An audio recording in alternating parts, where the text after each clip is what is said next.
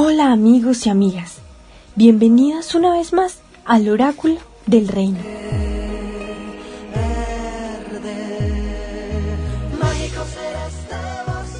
El día de hoy les traemos un episodio muy especial, pues hablaremos del calentamiento global y cómo los jardines botánicos, en especial el agroparque Sabio Mutis, son vitales como símbolo de esperanza para nuestro planeta. Y como este es un tema tan importante en la actualidad, tendremos dos entrevistas maravillosas que nos contarán su visión frente a esta realidad, que requiere de toda nuestra atención.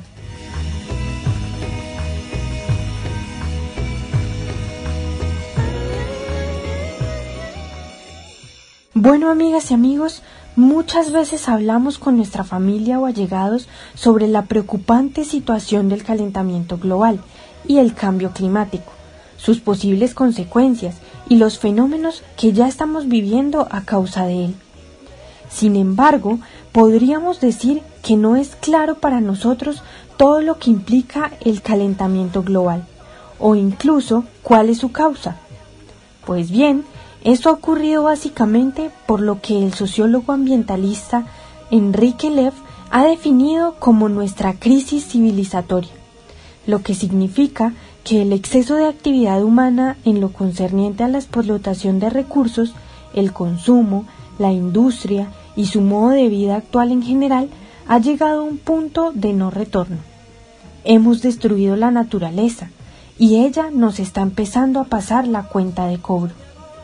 Una de las situaciones más preocupantes es que la cantidad de emisiones de gases letales industriales y la tala indiscriminada de árboles comenzó a dañar la capa de ozono hace muchos años y los despiadados rayos solares han estado entrando directamente a nuestra atmósfera provocando el calentamiento exagerado de la misma y por lo tanto los drásticos cambios climáticos que afectan a gran parte del planeta.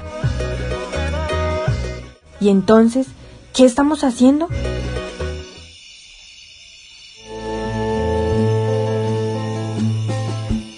Pues bueno, aunque aún seguimos emitiendo gran cantidad de estos gases y talando árboles, ya hay cientos de comunidades que luchan por frenar la destrucción de la capa de ozono, e incluso algunas noticias de los últimos cinco años sugiere que ha empezado a reconstruirse.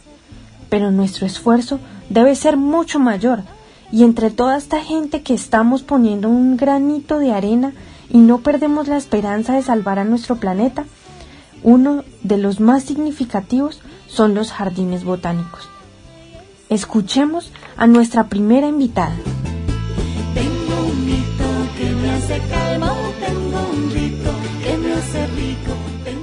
Hola, ¿cómo estás? ¿Cómo te llamas y dónde trabajas? Hola, eh, qué gusto estar acá. Eh, mi nombre es Clemencia Gómez, yo soy médica y eh, con el Agroparque tenemos un proyecto eh, especial es hacer un serpentario y hacer asesorías en mordeduras de serpientes, que la gente aprenda a conocer las serpientes, protegerlas, evitar que la gente las mate indiscriminadamente y que aprenda a convivir con el ambiente. Qué interesante. ¿Y estás enterada de que la capa de ozono se está reconstruyendo últimamente? Sí, pues realmente es una gran noticia y creo que eh, el haber frenado todas las actividades del humano eh, ha permitido que la Tierra tenga un respiro por fin y pueda empezar a recuperarse. Sé que la capa de ozono, pero además hay otras cosas del medio ambiente que se están recuperando. Entonces creo que este alto en el camino que nos ha puesto la vida, eh, quien más lo va a agradecer es la Tierra. ¿Y qué piensas sobre los jardines botánicos y cómo crees que estos ayudan a la recuperación de la capa de ozono? Bueno, eh, creo que varias, de varias maneras. Primero, tener áreas protegidas y, e identificar toda la flora que existe en esa región es un tema muy importante. Lo otro eh, es la posibilidad que se tiene en estos jardines botánicos que las personas que lo visitan aprendan a tener una interacción más respetuosa con la naturaleza. Entonces creo que esos dos eh, trabajos que hacen los jardines botánicos eh, son fundamentales para que podamos hacer un trabajo educativo muy fuerte para que más personas se vuelvan defensoras del medio ambiente y que hagan cosas concretas para proteger la capa de ozono. Entonces, creo que la función más importante que tienen los jardines botánicos es la educación. Y además, ya que tienes un vínculo con el agroparque, ¿nos podrías decir qué acción concreta tiene este jardín botánico que crees que más ha contribuido a esta solución de la capa de ozono, esta, esta recuperación de la capa de ozono?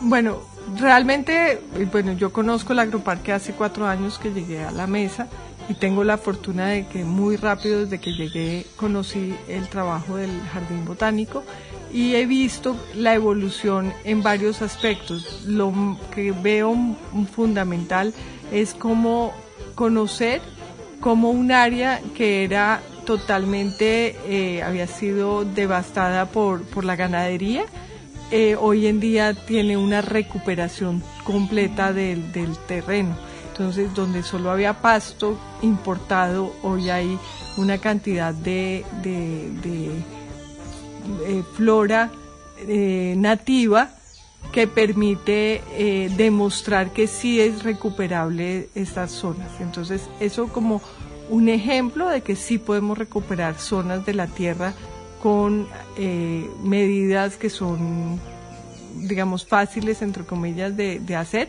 pero que se pueden hacer. La segunda cosa importante, yo creo que esa, ese trabajo educativo que hace el Jardín Botánico, eh, primero llegando directamente a toda la comunidad del Uniminuto, pero más allá es todos los vínculos con otras universidades, con las personas de la comunidad, para proteger eh, el ambiente es, es, clave. Y no solamente proteger la flora, sino la fauna, que también en la medida que se han recuperado los bosques nativos, pues hemos visto que han venido más aves, tenemos un inventario de aves cada vez más amplio, mariposas, eh, seguramente raras, la protección de murciélagos, o sea, finalmente todo se va encadenando, ¿no? Esto es como un rompecabezas. Y el otro tema que creo que es muy importante es ese otro proyecto que tiene el agroparque con el observatorio eh, astronómico, porque finalmente todo lo que es la capa de ozono es esa relación con, con, el cielo. entonces, eh, es hacer conciencia de que todo está encadenado y que todo lo que hagamos en la Tierra también va a repercutir en, en el espacio. Entonces, creo que esos son cosas que, que, el agroparque tiene y es que es muy diverso. O sea, el, no, el agroparque, lo que a mí más me gusta del agroparque es que uno encuentra múltiples temas y en todos hay una un respaldo científico muy fuerte.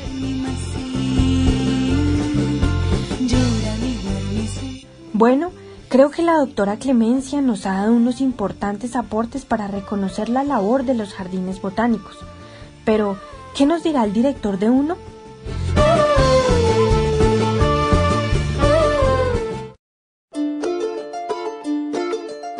Nos encontramos aquí con el profesor Héctor López, el fundador y director del Agroparque Sabio Mutis Jardín Botánico de Uniminuto. Hola profesor, ¿cómo se encuentra? Muy bien, eh, Julia, muchas gracias. Bueno, muchas gracias por estar aquí con nosotros y yo quisiera eh, preguntarle qué opina usted sobre el calentamiento global, y problema que es, esto lleva a la capa de ozono. Bueno, el calentamiento global se puede observar aquí perfectamente, por ejemplo, en el orquidiario eh, las orquídeas de catrellas de mayo que florecerían en el mes de mayo ya están floreciendo en el mes de junio o agosto de forma dispareja, precisamente por el efecto, por, el efecto de concentración de rayos solares, pero también hay un, algo muy grave que se podría tener en cuenta, la ganadería. Eh, eh, por ejemplo, si necesitáramos, por ejemplo, 10 hectáreas para ganadería, perfectamente con 5 tendríamos, simplemente con un buen manejo un buen manejo a cuerda levantada o por el método Bazán podríamos perfectamente reducir la cantidad de hectáreas de la ganadería que nos hace tanto daño. porque no tenemos bosques, las, fincas ganaderas no tienen bosques. Aquí se recupera, por ejemplo, eh, la parte alta donde era un potrero, se han dejado la vegetación nativa y debajo hemos medido el calentamiento global. Afuera está, por decir, a 20, a 26 grados y, afuera, y, y dentro del bosquecito que estamos protegiendo está a 20 grados, o sea que nosotros estamos bajándole al calentamiento global 6 grados en un pedacito de tierra. ¿Y usted cómo cree que los jardines botánicos en general ayudan a, a, recuperar la capa de ozono? Ojalá cada municipio de Colombia tuviera un jardín botánico o un bosque protegido, donde se pudiera ir a, a, a ver las especies nativas, a ver las epífitas. Esos son pulmones, que son los pulmones limpios del pueblito o de la población o de la gran ciudad donde estamos contaminando. Esos son los que nos, nos, ayudan a purificar ese aire sucio que hay. Pues ojalá hubiera muchos jardines botánicos en Colombia para que con ese ejemplo y con los viveros que se tienen ayudemos a repoblar el planeta de árboles y de plantas. Y en específico, usted ya nos ha mencionado algunas, pero el Agroparque Sabio Mutis, ¿qué estrategias tiene para, para colaborar con la recuperación de la capa de ozono? Primero lo que estamos sembrando, eran dos, eran dos fincas que eran ganaderas y la hemos vuelto dos bosques. Entonces ya son dos bosques, son 39 hectáreas de bosque, son 39 hectáreas, eh, eh, un pulmón grandecito que ayuda a limpiar esta, esta contaminación de la región. Y la educación que hacemos acá, la, la parte didáctica, informativa, de capacitación, porque estamos abiertos a todas, no solamente a Uniminuto, a todas las universidades del país, a todos los colegios que vengan aquí a capacitarse, a conocer el hombricultivo, los procesos orgánicos, los semilleros, las, la, eh, todo esto pues hace parte de una formación en torno a la defensa del planeta. Queridas amigas y amigos, el mensaje es muy claro. Si bien nosotros podemos hacer diversas cosas para luchar contra el cambio climático, es muy, muy importante que reconozcamos todo el trabajo que hacen estos centros para recuperar la capa de ozono, protegiendo los árboles nativos de cada zona y creando más conciencia de la crisis en la que nos encontramos y de las acciones concretas que debemos tomar para solucionarla. En este tiempo de pandemia, reflexionemos sobre nuestras acciones para ayudar al medio ambiente y además para apoyar la magnífica tarea de estos santuarios de flora y fauna. Y recuerden, aquel que busca el conocimiento vale mucho más y el que lo aprovecha para transformar el mundo vale el doble.